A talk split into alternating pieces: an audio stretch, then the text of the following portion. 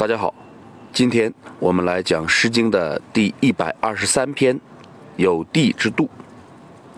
度是杜梨树，地是树木独立的样子。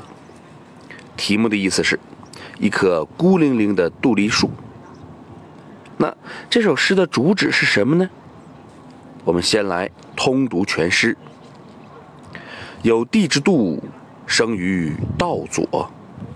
彼君子兮，是肯是我；忠心好之，何厌似之？有地之度，生于道周。彼君子兮，是肯来游；忠心好之，何厌似之？我们先来看每一章的前两句，说在道路的左边。有一棵孤零零的杜梨树，在一个人的视线里，一棵树只能在一个方位，所以道周指的也是道左。道周啊，就是道旁，但是没有交代方位。我们后面还要学习一个在路边等人的诗啊，其中有一一句啊，是故瞻周道。周道就是道周啊，就是在路旁眺望，所以这是作者眼中所见。我们再来看每一章的三四两句，说的是那个君子呀，到底肯不肯来我这里呢？啊，到底肯不肯来我这儿玩呢？作者站在路边，想着别人肯不肯来。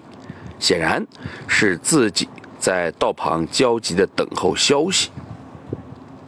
等待者眼中，道旁那株孤零零的树木，似乎就像他一样在等待着。所以这头两句既是父，又是姓。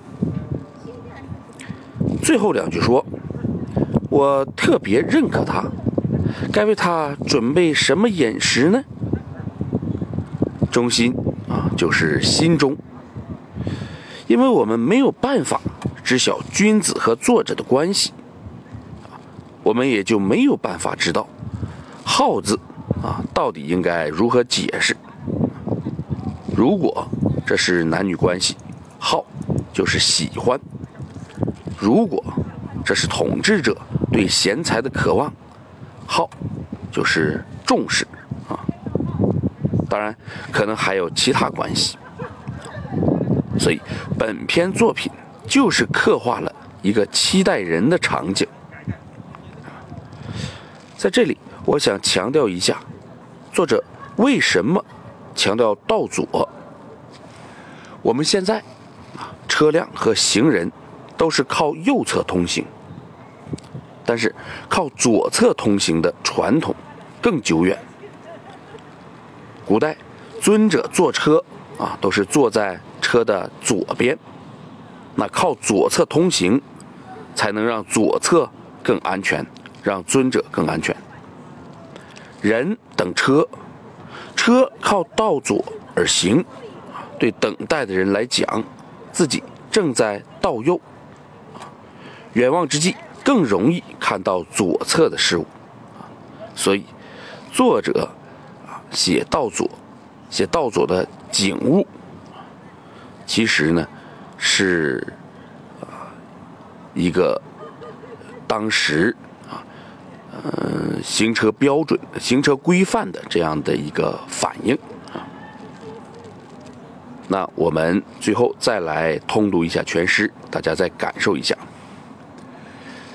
有地之度，生于道左，彼君子兮。